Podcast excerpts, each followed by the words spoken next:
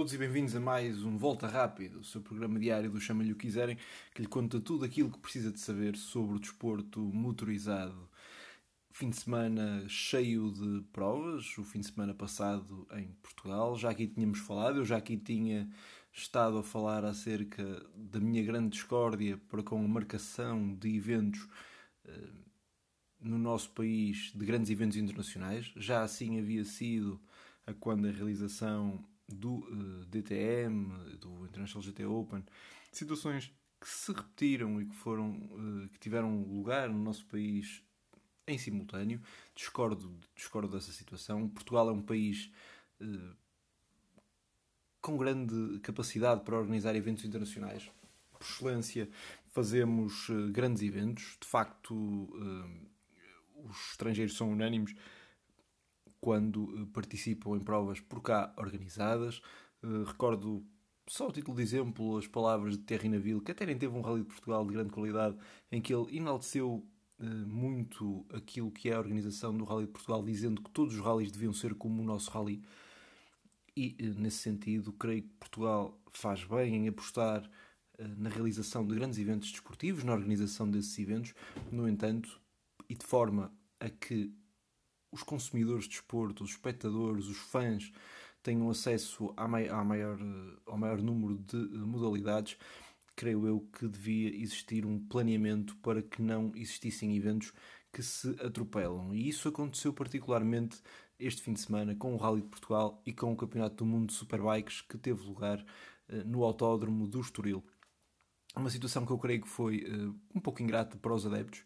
O Campeonato do Mundo Rallys, o Rally de Portugal mais em concreto, é a prova, é um clássico do Campeonato do Mundo Rallys, é uma prova de facto acarinhada por todo o país e que leva a que muitos uh, se dirijam, neste caso, às estradas do Norte e também do Centro para ver o nosso rally. Como tal, uh, muita gente não foi ver os, a corrida das Superbikes, provavelmente não iria de outra forma. No entanto, eu creio que com uma boa promoção à modalidade, com uma boa forma de atrair as pessoas uh, ao Autódromo do Estoril, isso seria perfeitamente possível. Chamar mais pessoas ao Autódromo que não tinham uma má casa necessariamente, mas uh, podia estar melhor e isso foi, foi obviamente visível. Uh, sendo que não, as Superbikes não são MotoGP, é um facto, mas poderia ter-se feito algo de melhor.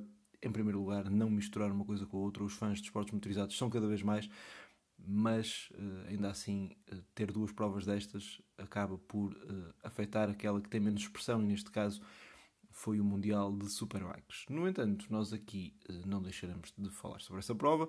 O Mundial de Superbikes, que neste momento está a ser disputado sobretudo por um trio de pilotos que também representam três marcas diferentes, nomeadamente o líder do campeonato, Álvaro Bautista, o uh, pluricampeão do mundo, uh, Jonathan Ray, uh, e ainda o campeão em título, Toprak Razgatioğlu, sendo que representam respectivamente Ducati, Kawasaki e ainda a Yamaha. Anunciava-se que iria ser uma luta entre eles, mas a verdade é que o que se viu foi muito mais do que isso. Foi uma luta sem cartel e de facto uma luta verdadeiramente intensa uh, entre os pilotos, na medida em que a distância nas corridas, contando três corridas contando o Super Bowl, a distância entre primeiro e segundo nunca chegou sequer aos dois décimos de segundo. Isso de facto é uh, algo verdadeiramente espetacular.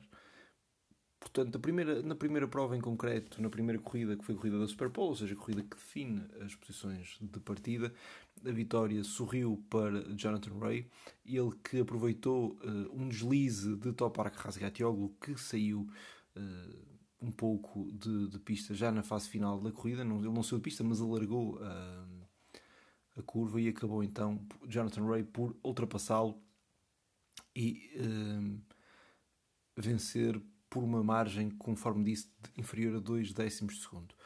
Para a primeira, uh, terceiro lugar foi para Álvaro Bautista, que uh, não esteve tão perto dos seus rivais nesta prova, no entanto, fez uma corrida também ela bastante interessante.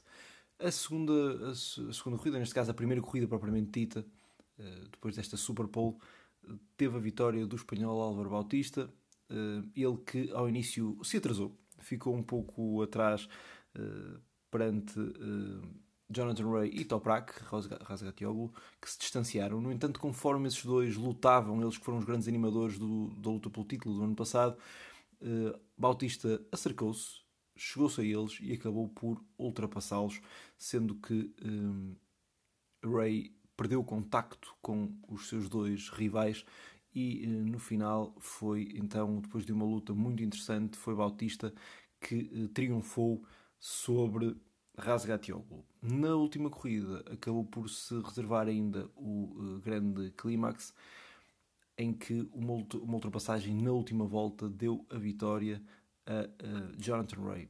Ele que na última então na última volta acabou por fazer a ultrapassagem na curva 9, passou para a liderança, depois parecia que ia perder o controle da sua moto, mas ainda assim conseguiu cortar a meta à frente de Álvaro Bautista, sendo Toprak o terceiro classificado. Neste momento, o líder do campeonato é Álvaro Bautista, segundo Jonathan Ray e o terceiro uh, Razgatioğlu. Portanto, há neste momento uma liderança por parte do piloto espanhol que, repito, que, que refiro, nunca foi campeão de uh, superbikes, ainda não, isso não, não aconteceu. Ele teve umas escolhas de carreira, diria que foram quanto duvidosas, na medida em que ele começou pela equipa Ducati e parecia estar de facto bastante bem com a marca uh, oficial da equipa, equipa oficial de Borgo Panigale. No entanto, acabou por decidir ir para a Honda e aqui uh, o construtor japonês não está tão bem. Eles que continuam ainda longe das vitórias, se bem que têm vindo a melhorar, sobretudo com a contratação de Iker Lacona, eh, o antigo eh, companheiro de equipa de Miguel Oliveira no uh, MotoGP, colega de, de, de, na KTM. Álvaro Bautista conseguiu também outra proeza. Todas as provas que fez no Autódromo de Estoril em Superbikes foi sempre ao pódio, algo que é de facto único e um, demonstra que é um caso de sucesso a sua ligação com a pista portuguesa. É sempre bom também, e eu uh, gostaria de referir isso antes de terminar este programa, que é sempre bom ver o Estoril a receber uh, provas internacionais. O Autódromo do Estoril que uh, celebra este ano 50 anos. Portanto, estamos a falar de facto de, de uma data digna de celebração. No entanto, tal não está a acontecer. Infelizmente, a maneira como ele é gerido não é provavelmente aquela que seja mais focada para uh, atrair uh, fãs e adeptos da modalidade. Muitas uh, situações, nomeadamente muita pressão imobiliária à volta do traçado, acabaram por impedi-lo de crescer, se calhar como precisava, e conforme os anos foram passando, o Estoril foi perdendo visibilidade e protagonismo em termos internacionais. Não deixa de ser um traçado interessante, que sempre foi, mas em termos de infraestruturas acabou por ir sendo ultrapassado a título de, uh, portanto, apenas de explicativo, o Autódromo de Estoril foi uh, feito, foi criado e construído por um grupo que hoje já não existe, um grupo privado, que uh, na sua fase final, esse grupo, o Grupo Grão Pará, acabou por ficar com algumas dívidas para com o Estado português que assumiu o controlo do autódromo. Hoje em dia, o autódromo é então gerido pela empresa pública Par Pública, que uh, acaba, o que acaba por de facto se calhar constrangir um pouco a sua ação. Uh, o orçamento é limitado e muitas vezes se calhar não é gerido da forma como deveria ser. Curiosamente a Câmara de Cascais procurou uh, adquirir o autódromo, mas tal não foi autorizado pelo Tribunal de Contas naquilo que seria mesmo continuando na esfera pública, não estamos aqui a falar dessa dicotomia público-privado, qual é que faria melhor, eh, falamos sim de que uh, o Autódromo de Estoril, para ser, para voltar a ser o que era, ou mais próximo daquilo que era, deve ser olhado com uma visão mais abrangente para que esse, essa infraestrutura seja então valorizada e que possa receber mais provas, uh, se não da Fórmula 1 como no passado, entre 84 e 96. Uh, provas interessantes, como é o Mundial de Superbikes, de facto foram corridas alucinantes, de grande qualidade e decididas apenas no final, como todos os adeptos gostam de ver. Acabamos então por aqui, fica então por aqui o nosso programa de hoje. Voltaremos amanhã para falar de Fórmula 1 e do Grande Prémio do Mónaco.